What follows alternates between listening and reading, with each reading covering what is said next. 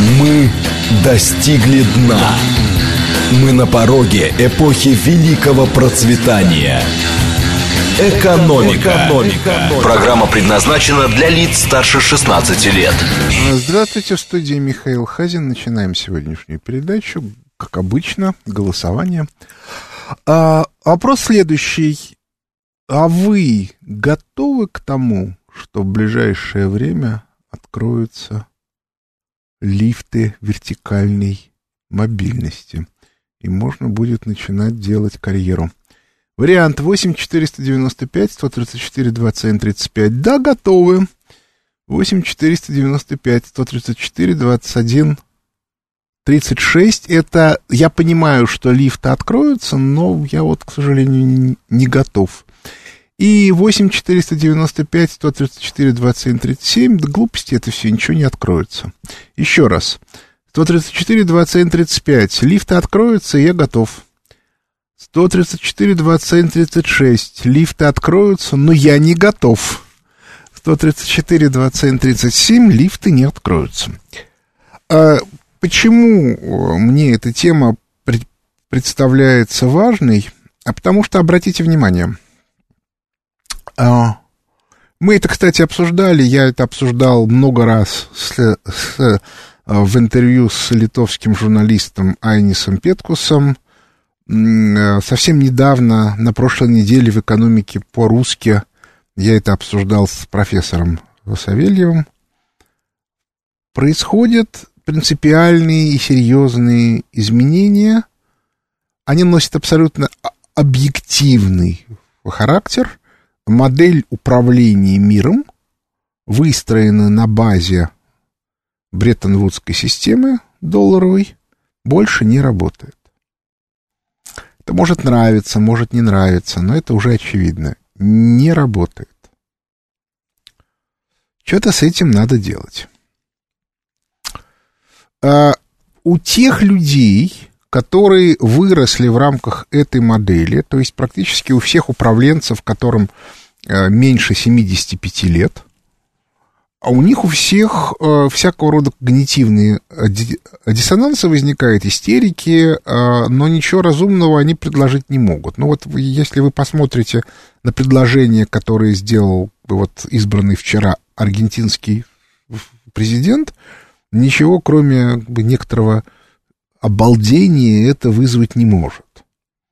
А, при этом, то есть он, он предлагает рецепты Гайдара, а, но сейчас все-таки не 91 год, а 2023. И за эти 30 лет даже тот ресурс, который тогда был ограничен, сегодня его уж просто нету. Это какой-то такой тяжелый бред. А Далее. С, с 70-х годов мировая элита пополнялась финансистами в большом количестве. Э, ничего не хочу ска- сказать по этому э, по, по поводу. Объяснение этого факта можно найти. И, собственно, я про это писал и в воспоминаниях о будущем, и в, и в «Лестнице в небо». Но а доля финансистов части перераспределения прибыли в мировой экономике, которая на протяжении тысячелетий не превышала 5%, а с 80-х годов до вот нашего времени выросла где-то процентов до 70. И, соответственно, увеличилась доля представителей мировой элиты, доля финансистов в мировой элите. Это запредельно много. Система так жить не может. То есть она живет только на постоянной эмиссии. В результате начинаются разные проблемы, с ними что-то надо делать. Что делать, уже непонятно. Соответственно, по итогам этого кризиса он будет долго. Собственно, экономический кризис будет еще лет 8-10. Обращаю ваше внимание, я про это уже говорил, структурный кризис не бывает быстрым. Быстрым бывает обвал на фондовых рынках, а структурный кризис будет идти медленно с учетом противодействия э, государств, э, правительств. Он будет идти со скоростью 6-8% в год. И если 6%, он будет длиться лет 10. Е- если 8, ну, соответственно, там 8 лет. Ну, в общем, долго он идет, идет медленно, медленно. В Соединенных Штатах Америки он начался осенью 2021 года. Экономический спад там идет уже два года. А кто не верит, можете читать обзоры, макроэкономические обзоры фонда Хазина. Я там эту тему постоянно, регулярно обсуждаю и, и, и показываю, как именно официальная статистика врет. Так вот, в этой ситуации у вас в мировой элите доля финансистов упадет с 70% до 5%. То есть это 65% больше половины, ну, считайте, две трети, от нынешней элиты. А состав элиты, ну, численный, он, в общем, примерно одинаков. Вне зависимости, он, он определяется исключительным количеством людей – и по этой причине вот эти две трети кем-то придется заполнить. Вот откуда возникнут карьерные возможности, лифты вертикальной мобильности. Я напомню начало 90-х, когда очень много лю- лю- людей, как недостойных, так и достойных, прорвались на довольно высокие позиции. Да, потом гайдаровская команда стала всех э, чужих, ну, скажем так, гайдаровско-семейные, стала всех чужих истреблять. И довольно многих истребила, хотя не всех. Но это реальная проблема. Но возможности-то были. И вот сейчас начинается повторное повторение конца 80-х начала 90-х, когда можно неожиданно сделать очень быструю карьеру. Но к этому нужно быть готовым. И вот здесь самое интересное. Здесь нужно объяснить одну принципиальную вещь. А, есть власть, это такая же сфера деятельности, как и э, э, бизнес. Есть люди, у которых в этом в этой среде, ну, ну просто вот они в нее входят, они прям растворяются. Мы знаем, что есть люди, у которых умение зарабатывать деньги, оно просто вот стихийное, да, куда они пойдут, а, что они сделают, у них получаются деньги. Есть люди, которые чувствуют, где деньги, но зарабатывать могут не очень. Есть у которых, ну, что не делать, ничего не получается. Но, тем не менее, законы бизнеса, они существуют, и хотя в начале 90-х их практически никто не знал, но к середине 90-х худо-бедно те, кто занимался бизнесом, начали их понимать. Но законы бизнеса это одно, а технологии это другое. И, соответственно, э, начиная где-то с, э, там, с 90-х годов, сначала на Западе, а потом и у нас, появился такой жанр – образовательный жанр. Изучение технологий бизнеса. Да, разумеется, речь идет о технологиях, которые давали успех вот в той среде финансового капитализма, который начался в начале 80-х. Называлось это курсы MBA.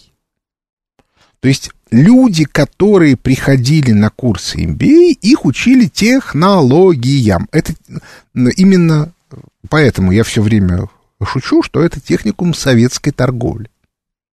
Только другое дело, что у финансовых, у, фи, у финансового капитализма технологии другие, чем у, у советской вот, у торговли. Но логически это одно и то же.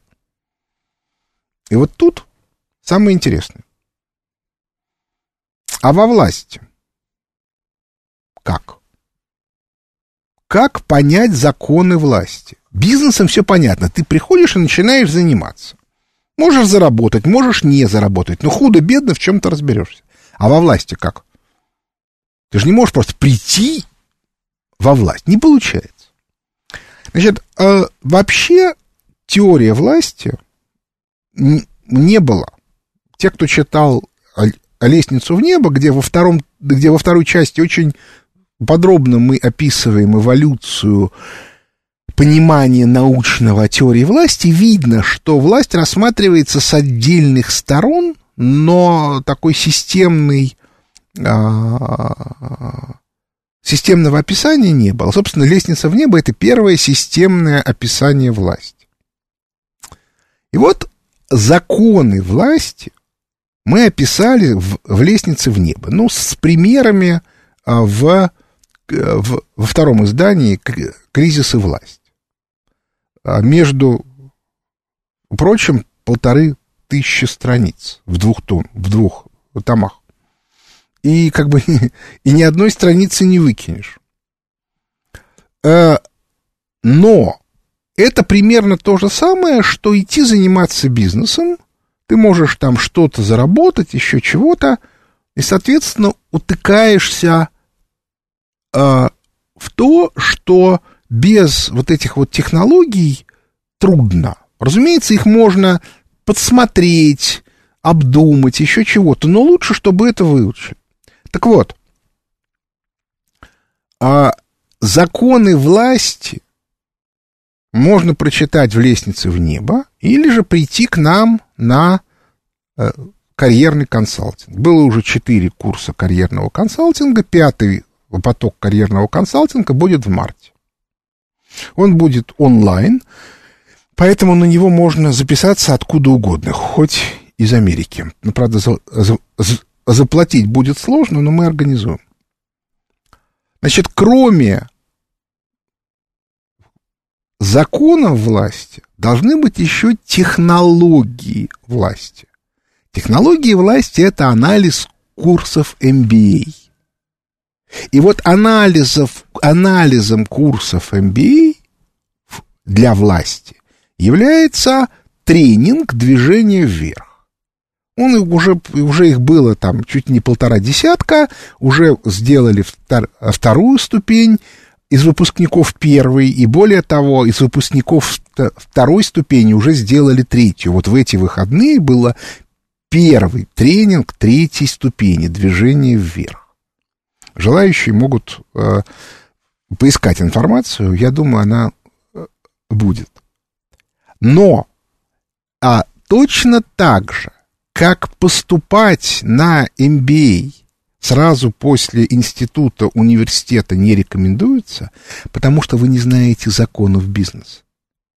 Понимаете, вас учат технологиям того, чего вы не знаете. Это глупость. То есть, может, конечно, пройти, но смысла в этом никакого нет. Надо пойти поработать, позаниматься бизнесом, пойти в какие-нибудь там трейдинговые компании, еще чего-то, поработать, желательно стать там, ну, ну хотя бы минимальным руководителем, и через 3-5 лет прийти и получить диплом MBA.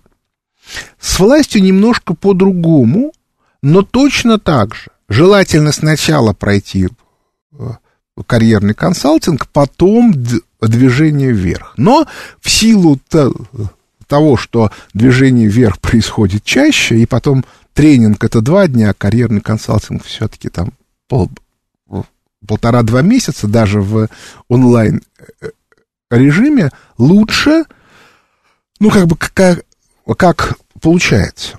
Кстати, э, если говорить о, о, движении вверх, то следующее движение вверх будет в эти выходные в Екатеринбурге. Мы решили э, провести, ну, собственно, организаторы. Я там выступаю внешним консультантом, а организаторы решили провести движение вверх в Екатеринбурге, чтобы люди из э, Сибири, с Урала, даже, может быть, из Казахстана на пару дней могли в выходные приехать и поучаствовать. Так что э, э, желающим я предлагаю. Тут тут меня спрашивают, а в 41 год карьеру поздно начинать, я могу вас уверить, ее не поздно начинать и в 60. Вот тут нужно сделать еще одно очень важное замечание. Кто-то говорит, а зачем бизнесмену законы власти? А вот это принципиально важная вещь, которую просто нужно понимать.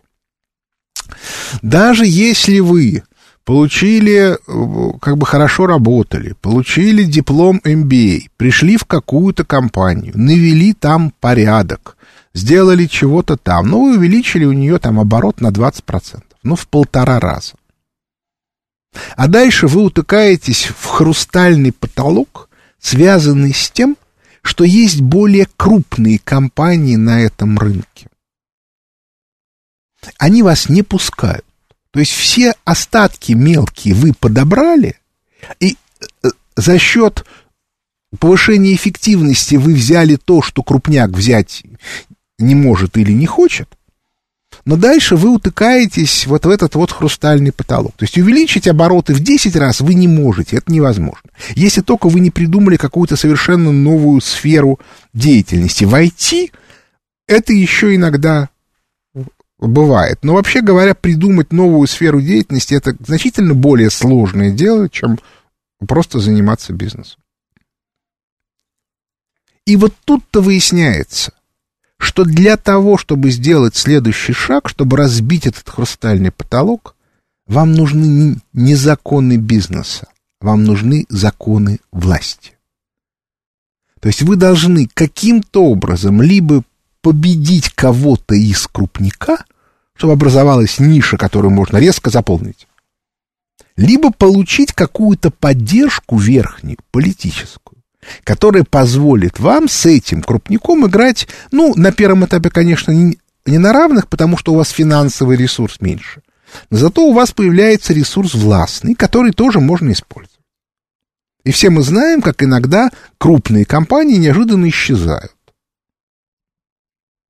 По этой причине и движение вверх, и карьерный консалтинг чрезвычайно полезны для амбициозных бизнесменов. И по этой причине в 41 год изучать законы власти не поздно. Если у вас бизнес, и вы хотите его продвинуть, да хоть вам 70 лет, какая разница? Если вы поняли, как это сделать, ну, вам ну, там года полтора может хватить для этого прорыва. Вот это принципиально важная вещь. Законы власти для бизнеса нужны принципиально. Вот тут вот мне, мне пишут смешную вещь. Под словом поддержка вы имеете в виду крышу? Мы еще в 90-х? Я прошу прощения, конечно. Но если вы знаете хоть одну мировую крупную компанию, у которой нет политической крыши, то назовите мне ее, пожалуйста. Мне просто интересно, где же такой феномен существует и как он живет. Детский сад какой-то, честное слово.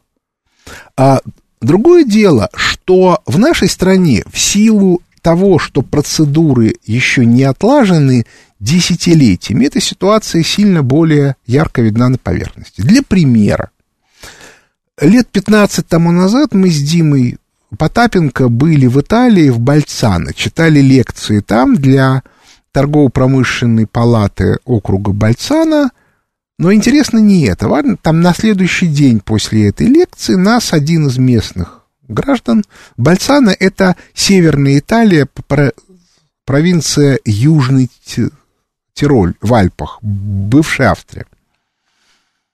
А, и мы, э, соответственно, поехали по... Еще снега не было, мы ездили по этим вот мелким э, поселочкам, городкам, а, в пяти или шести местах были, и каждый раз, куда бы мы ни приезжали, нам тут же накрывали поляну, и все было вот как бы очень так вот, такая вот демонстративная радушие.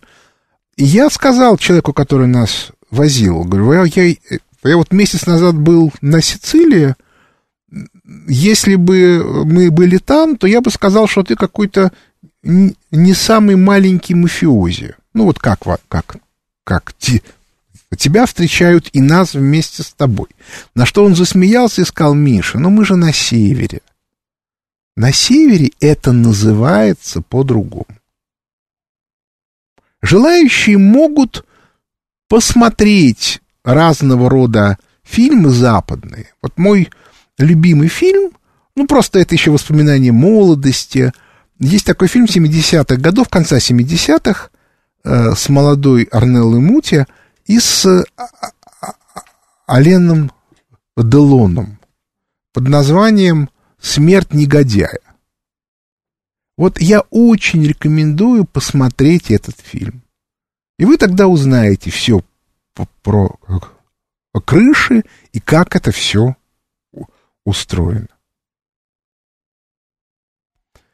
А, другое дело, что а, тут есть одна маленькая тонкость. Дело в том, что а, на Западе первое время становления политической власти у политиков крыша была в виде коммерсантов.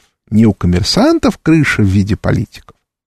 Но с того момента, когда Рузвельт произвел революцию Соединенных Штатах Америки, а революция была в следующем. Когда Рузвельт пришел к власти в начале 30-х, это в, в книжке «Кризис и власть» это, это показано на цифрах, то федеральный бюджет Соединенных Штатов Америки был сравним с капиталами там, 10 крупнейших семей Соединенных Штатов Америки. То есть у каждой семьи капитал был сравним с бюджетом Соединенных Штатов Америки. Когда Рузвельт ушел в 1945 году, капитал, совместный капитал 10 крупнейших семей был меньше, чем бюджет Соединенных Штатов Америки. И по этой причине кто кого крышует, очевидно. Так что э, э, это очень смешно когда мне вот пишут про то, что про 90-е. Мы просто в 90-е годы стали, вошли в цивилизованный мир с их технологией крыш.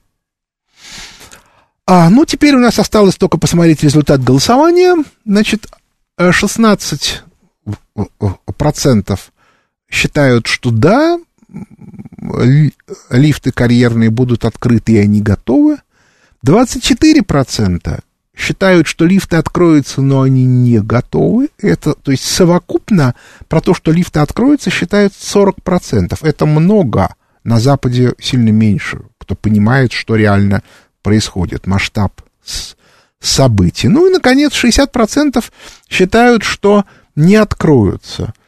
Ну вот, очень любопытно а, какая будет картинка. Я думаю, что мы к этому голосованию после перерыва вернемся. Ну а в заключение я хочу сказать следующее, что а, мы, безусловно, наши и все наши карьерные продукты будем развивать и продолжать.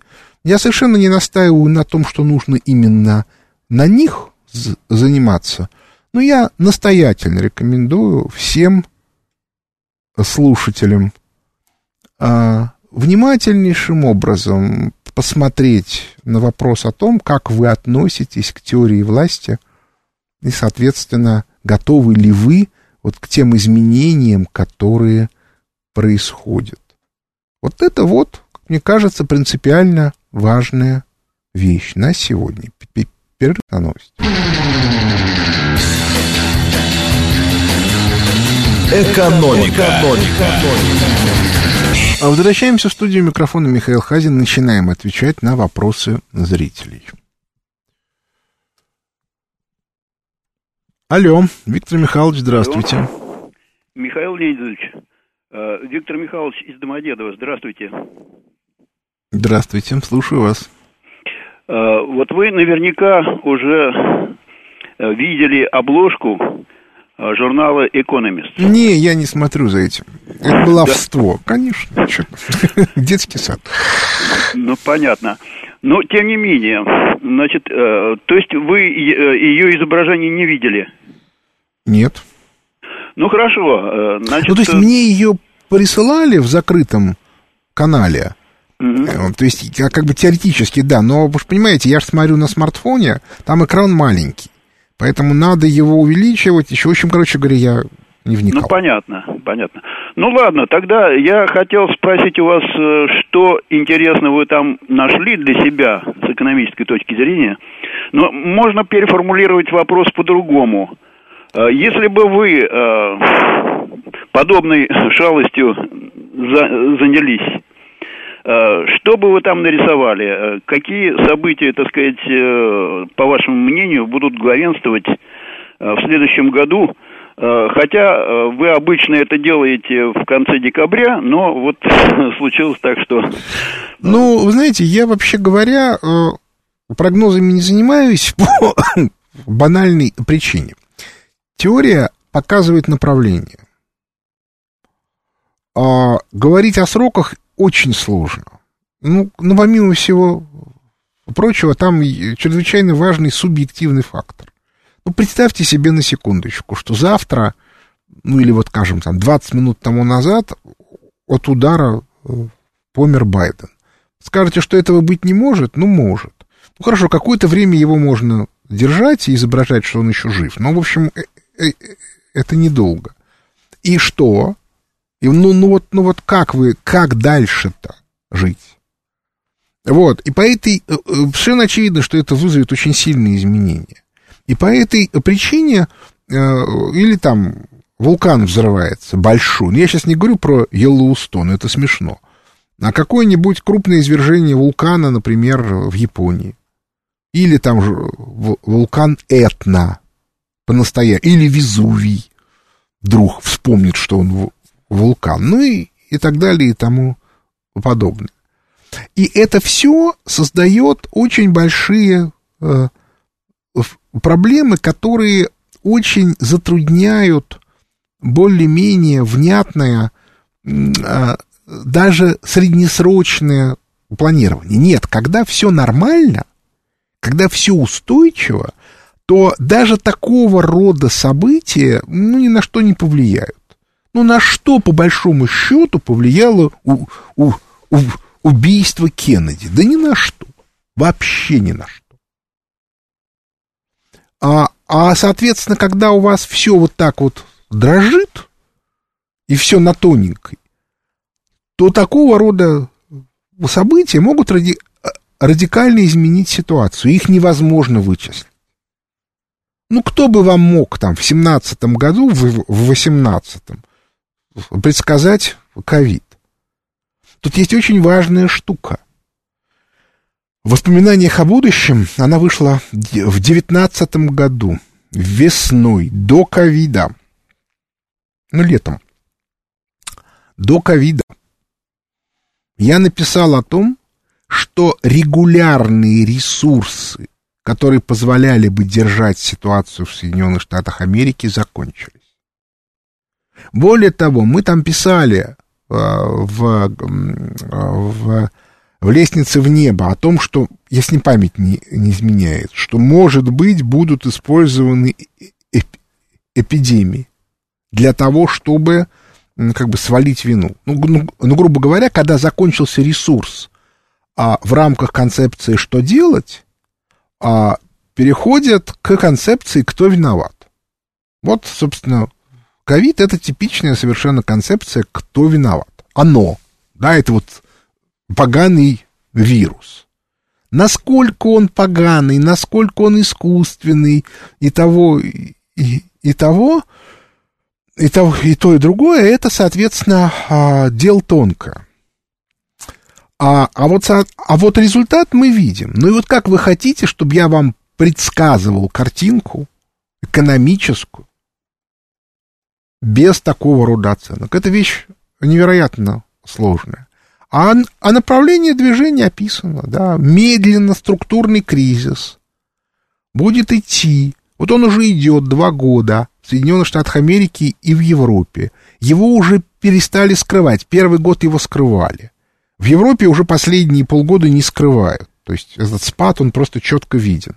В Соединенных Штатах Америки еще скрывают, но вот в макроэкономических обзорах фонда Хазина, особенно в последних двух, который вышел Э, в, в субботу, позавчера, и который вышел неделю тому назад, я просто четко показал, вытащил цифру, которая показывает, ну, две разные цифры, которые показывают, что они врут. Насколько они врут, это отдельная тема. Это как бы есть эксперты, которые пытаются это оценивать. Но я обращаю ваше внимание, экспертная оценка и доказательства это все-таки немножко разные вещи. Но картинка примерно вот такая. То есть она, в общем, ну как, такая вот а, более, как, как бы это сказать, а, направление движения известно точно, а вот путь с этим очень большие проблемы. Я это все время объясняю. Кроме того, а, экономика определяется законами экономики. А вот, то есть направление движения. А вот конкретный путь — это законы власти. И поэтому мы и говорили в 2019 году, что будут придумывать какие-то несистемные, то есть неэкономические ходы. Потому что системные, их ресурс закончился. Вот мы получили ковид. Сейчас посмотрим, что еще. Сейчас у Соединенных Штатов Америки один единственный вариант. У них еще есть ресурс на одну большую войну. Я считаю, что эта война будет за с Китаем за Юго-Восточную Азию. Не прямая война США и Китая, а война по отжиманию друг у друга рынков Юго-Восточной Азии. Вот это, это мое мнение. Вот, пока Соединенные Штаты Америки отжимают себе рынок Латинской Америки, вот то, что мы видим в Аргентине. Другое дело, что после того, что там устроит этот перец, который там пришел к власти, это не будет рынок там покупательная способность населения станет минимальной. Кстати, тут вот один интересный вопрос мне, мне задали по СМС. Предлагаю сравнить поведение Нерона, сожжение Рима, и Нетаньяху. Вы знаете, это очень интересная штука. Дело в том, что есть некоторая версия, зачем Нерон сжег Рим. Дело в том, что в, в Риме было разрешено ростовщичество, и начиная к, к эпохе Юлия Цезаря Августа, подавляющая часть жилья в Риме, а это был миллионный город, принадлежала ростовщикам. И с этим нужно было что-то делать. А, и насколько я понимаю, что сделал Нерон? Он выселил население выселил. Почему? Потому что массовых кладбищ не найдено. То есть при пожаре в Риме знаменитом народу погибло очень мало. А дальше он сжег дома, принадлежащие ростовщикам, и застроил их государственными. Ну, как бы нужно аккуратно объяснить там, что, что такое государственное. То есть народ Нерона поддерживал, а вот ростовщики были против. Но поскольку летописи пишут, пишет элита, то после убийства э, э, Нерона за такие штучки воспоминание о том, что народ его поддерживал, оно осталось, ну, как так было сильно затушевано. А вот, соответственно, а история о том, какой он был тиран, оно осталось. Вот такая вот история. И как бы и вот это надо учитывать, что там все могло быть не, не так просто. То есть, еще раз, он сжигал не дома с людьми. Он освобождал площади под застройку дешевыми домами. И удар был нанесен по самым богатым людям Рима, которые потом организовали заговор и Нерона убили. А что касается Нетаньяху, то Нетаньяху в некотором смысле жертва. Жертва чего? Значит, а, израильский политикум, то есть вот политическая элита Израиля, живет в старой парадигме. И поскольку там нету практически людей, которые бы мыслили в рамках новой, то есть их...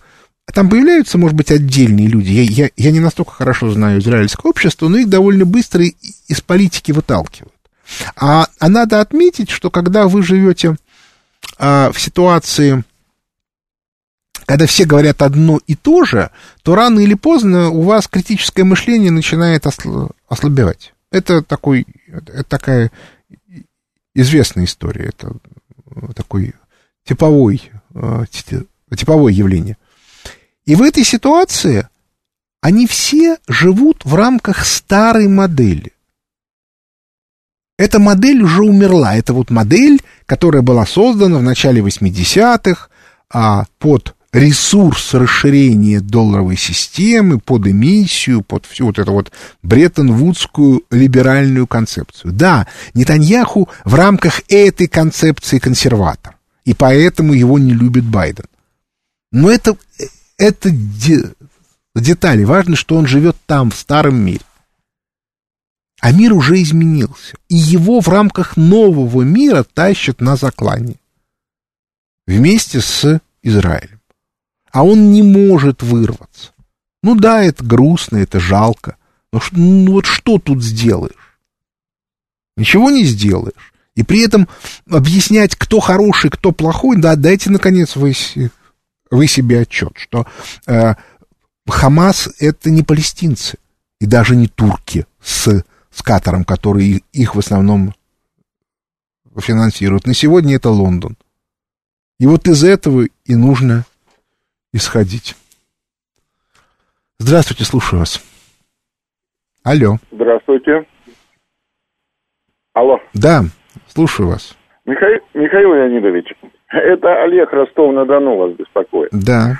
Слушаю. А скажите, вот э, в теории власти вы учитываете, что психологически а люди рвутся вла- к власти, как правило, как компенсацию своей там, ну, слабой подготовленности или там каких-то ущербных своих психологических моментов. А вы вот. читали э, «Лестницу в небо»? Нет, вот она вот. у меня лежит, вот это вот, до нее не успеваю. Вот это вот сразу видно. Дело в том, что утверждение о том, что люди идут во власть, чтобы компенсировать свои слабости, оно а, неправильное.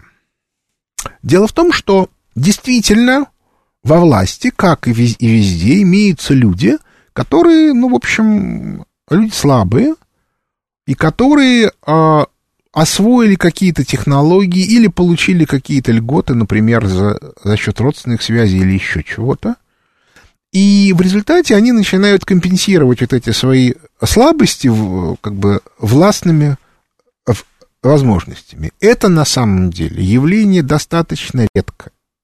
Большая часть тех людей, которые видятся представителями власти с такими свойствами, это не члены властных группировок, это шлейф. То есть люди, которые в реальности властью не обладают, а являются, ну, как так сказать, их ставят на должности для того, чтобы эти должности не заняли представители враждебных властных группировок. Специфика этих людей состоит в том, что как только они лишаются своего ресурса, умер дядюшка, а, или еще он там накосячил, или еще что-то, он исчезает из власти, его, он исчезает полностью. А вот шлейф, которого двигают там с должности на должность, имея в виду, что он должен, ну, грубо говоря, ну, например, контролировать, чтобы фи финансовый поток на 80% шел в соответствующую властную группировку. Все. Больше он ничего не делает.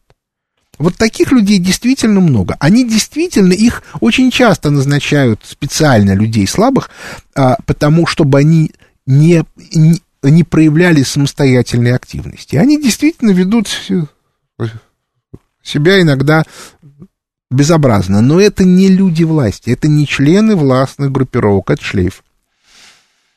И, и, и причем люди из шлейфа могут подняться довольно высоко. Ну, типичный совершенно пример, если кто помнит, был такой спикер Госдумы Рыбкин. Ну вот.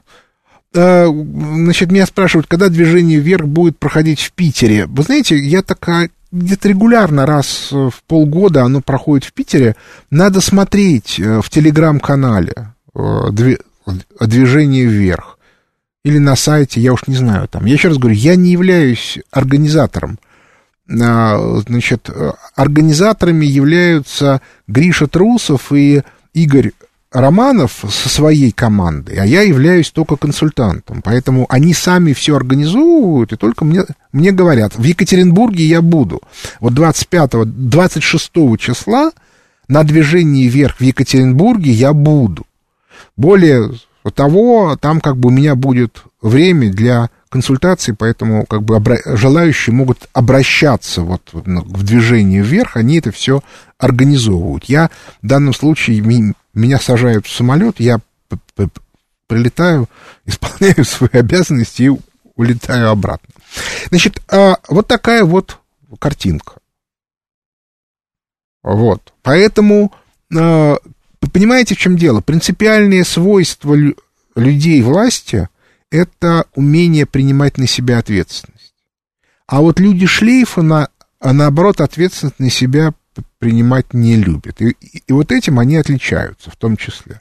Ну, а как бы о деталях это надо э, смотреть, э, э, приходите на карьерный консалтинг, все, все расскажем. Здравствуйте, слушаю вас. О, здравствуйте, Иванович. А, вот тут... Как вас зовут? Записи... А, я Геннадий, Москва. Да, вот, вот слушал записи выступления капитана первого ранга Константина Севкова.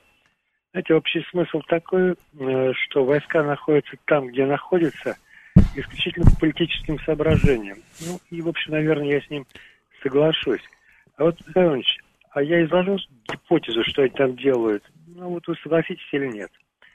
Вот, вы понимаете, родитель... я а? дав... Э, давайте не будем по банальной причине. Я в этом ничего не понимаю. Вот я не ну, являюсь специалистом по военным делам. И я не я буду из себя строить, э, как это, как говорил мой папа, каждой бочке затычку. Не буду я на эту тему разговаривать. Я в ней не разбираюсь. Так что, если у вас будет другой вопрос, задавайте. Ну, конечно же, вопрос был адаптирован именно, так сказать, под вас как управленца. Ну, если вы считаете, что это не ваша ниша, тогда, пожалуйста, так сказать, возьмите другой вопрос. Хорошо. Вот. Я, соответственно, это не как бы не претензия, да, но я просто вот реально, я не хочу, понимаете, я не хочу, чтобы мне задавали вопросы по психологии, по медицине, по там еще чего-то. А, нет, вот психиатрия власти, это да, но это не психология, да, это отдельная такая вот сфера. Здравствуйте, слушаю вас. Алло. Алло, здравствуйте, Михаил Леонидович. Да, слушаю. У меня вот, у меня вот такой вопрос. А зовут значит, вас как? Вы Алексей, Моск... Алексей Москва. Да, слушаю. У меня вот такой вопрос, значит, вот э, давно мучает меня. Скажите, вот давно известно, что э, наше перевооружение ВПК, ну, армии, создание новейших оружий, Э, создавался давно, задолго до начала военной операции на Украине. Вот. Так вот вопрос, каким образом все-таки Владимиру Владимировичу Путину удавалось значит, финансировать и создавать новейшее вооружение, вот, ну, и зная при том, что вот все это денежные потоки, значит, контролировались нашим финансовым блоком и этим, как его, ну, Центробанком. Версия гласит следующее что все те колоссальные воровские схемы, которые использовались при строительстве особо крупных э, сооружений, типа Олимпиады в Сочи, и которые с таким, как бы, чувством глубокого удовлетворения описывали разного рода западные агенты, они на самом деле шли в оборонку по каналам неподконтрольным Центральному банку и Минфину, то есть либералам. Это версия. Здравствуйте, слушаю вас. Здравствуйте. Подскажите, пожалуйста, э, правильно попал в прямой эфир? Да, скажите, как вас зовут и откуда вы? Александр, Челябинск. Интересует да. такой вопрос, как ваше мнение, ваше мнение по поводу э, победы Хавьера Милей в Аргентине? Как это сложится? Ну, я же сказал уже об этом. Я все сказал. Ну, как бы будет там разруха. Что, дело житейское. Здравствуйте, слушаю вас. Алло, здравствуйте. здравствуйте. Михаил, это Игорь. Игорь Москва. Знаете, какой вопрос хотел сказать? Вот про инфляцию я хотел бы узнать.